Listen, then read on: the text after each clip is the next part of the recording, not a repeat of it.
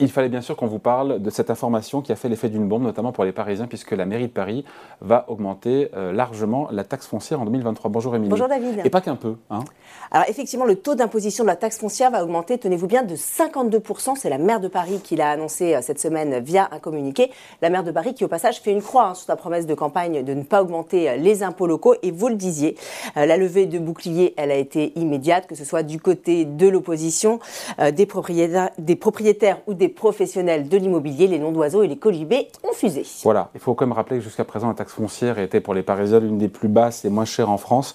On imagine le choc évidemment pour eux. Comment est-ce qu'elle se justifie, Anne Hidalgo? Alors d'abord, petite précision, David, le taux de la taxe foncière à Paris, il est de 13,5%. Il n'a pas augmenté depuis 2011 et ce n'est pas le plus bas de France, c'est le plus bas si on compare par rapport aux 50 plus grandes villes de France euh, qui ont une taxe foncière qui s'élève en moyenne à 41%. Euh, alors comment Anne Hidalgo se justifie? Eh bien, elle met en avant la situation budgétaire jugée délicate de la ville de Paris avec, dit-elle, des crises systémiques qui s'inscrivent dans la durée. Elle parle par exemple de la crise Covid, de la crise ukrainienne et bien sûr de la crise énergétique. Est-ce que ces crises, elles n'ont pas quand même bon dos? C'est pas un peu gros comme ficelle, les crises hein? Alors, selon Anne Hidalgo, tout ça, ce serait finalement la faute du gouvernement. Le gouvernement qui, par exemple, n'aurait pas daigné écouter les associations de maires qui demandaient que les propriétaires des résidences secondaires et des logements vacants mettent un petit peu plus la main au portefeuille.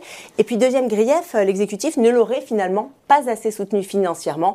Anne Hidalgo euh, qui pointe notamment l'absence d'indexation des moyens pour tenir compte de l'inflation et de l'augmentation des coûts de l'énergie, ou encore le refus eh bien, de, rembourser les sommes engagées pour la solidarité lors des crises Covid. Hein, je cite la maire de Paris, euh, la maire de Paris qui nous dit que le gouvernement ne l'aurait pas remboursé, par exemple, euh, ben, concernant les, les masques anti-Covid. Comment, face à cela, le gouvernement se justifie-t-il? Alors, selon le ministre des Comptes publics, l'État Abondo, l'État qui d'ailleurs a accompagné fortement la ville de Paris, nous dit Gabriel Attal.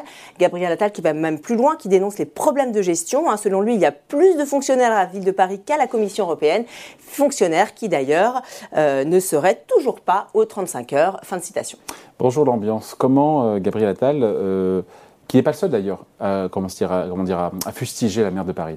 Alors effectivement, il n'est pas le seul. Vous avez par exemple l'opposition parisienne hein, menée par Rachida Dati euh, qui dénonce une ville en faillite et une explosion de la dette parisienne qui atteint 10 milliards d'euros.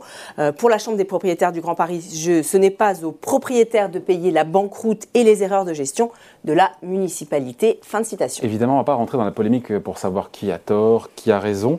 Ce qui nous intéresse ici, c'est le, le, sort des Parisiens, les conséquences pour les propriétaires parisiens, pour qui euh, l'addition s'annonce quand même salée. Alors, hein. il faut dire déjà qu'ils ne sont pas si nombreux, les propriétaires parisiens. David, sur les 2,1 millions d'habitants, seuls 32% sont propriétaires, ce qui correspond à peu près à 650 000 personnes. Le premier adjoint à la, à la maire de Paris reconnaît qu'ils vont devoir faire un effort très important. Voilà, et pourtant la mairie de Paris euh, met en avant des exceptions pour faire passer un peu la pilule. Alors, ça concerne ceux qui s'engagent dans une rénovation thermique et puis euh, ceux qui rencontrent des difficultés économiques et qui sont eh bien, titulaires d'une allocation de solidarité. Donc, vous voyez, c'est quand même assez restreint. Et ce n'est pas tout, David, euh, car l'addition, en fait, elle risque d'être encore plus salée pour les propriétaires parisiens, figurez-vous. La mairie de Paris ne nous parle pas de l'augmentation des valeurs locatives, ces fameuses valeurs, vous savez, qui servent, qui servent de base de calcul à la taxe foncière. On le sait, elles sont réévaluées chaque année, elles suivent de l'indice des prix de l'INSEE.